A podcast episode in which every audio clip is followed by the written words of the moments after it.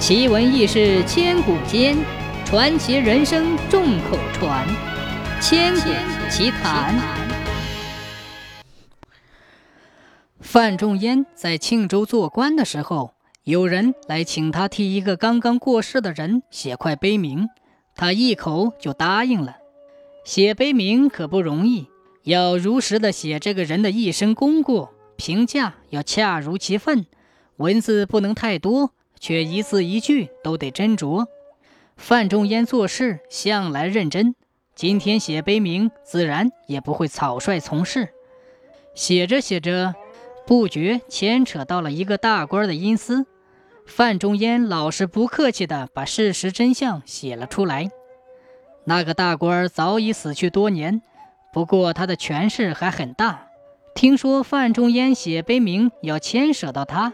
许多人都来劝说他，要范仲淹回避让步，范仲淹却咬紧牙关，一个字也不改动。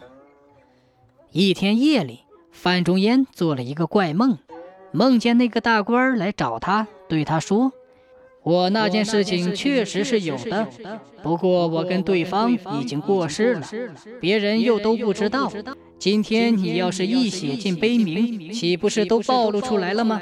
这多不好！希望你笔下留情，还是改一改吧。范仲淹还是不通融，冷冰冰的回答说：“我把你的事隐瞒了，他就要担一个恶名声，永远的洗刷不清，这不太公平。”你确实有这个过错，就应该要承担。我不会见风使舵，也不会溜须拍马。碑铭是不能改的。那个大官发火了，恶狠狠地说：“你不肯改碑铭，我就要你大儿子的命。”范仲淹声色不动地说：“死和生，这是不能强求的，你看着办吧。”说到这里，范仲淹的梦就醒了。他越想越冒火，坚持不改碑铭。谁知道几天之后，他的大儿子淳佑果然生病死了。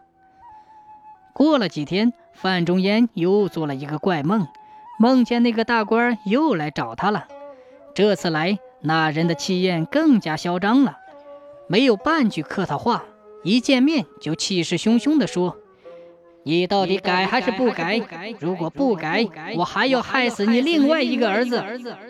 范仲淹竟还是那句话：死和生，这是不能强求的，你看着办吧。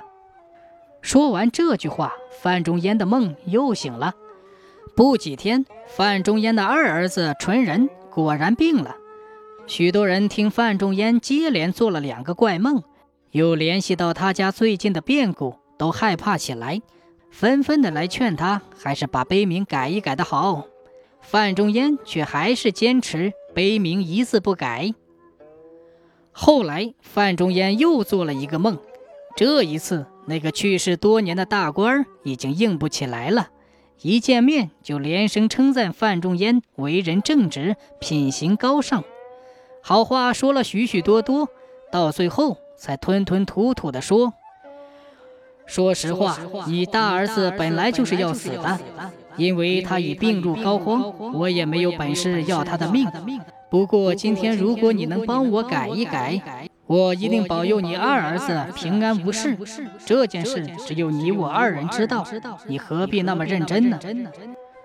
范仲淹还是摇摇头，斩钉截铁地说：“一字不改。”说罢，范仲淹的梦也就醒了。过了几天，范仲淹的二儿子的病竟然好了，那个碑名始终没有改。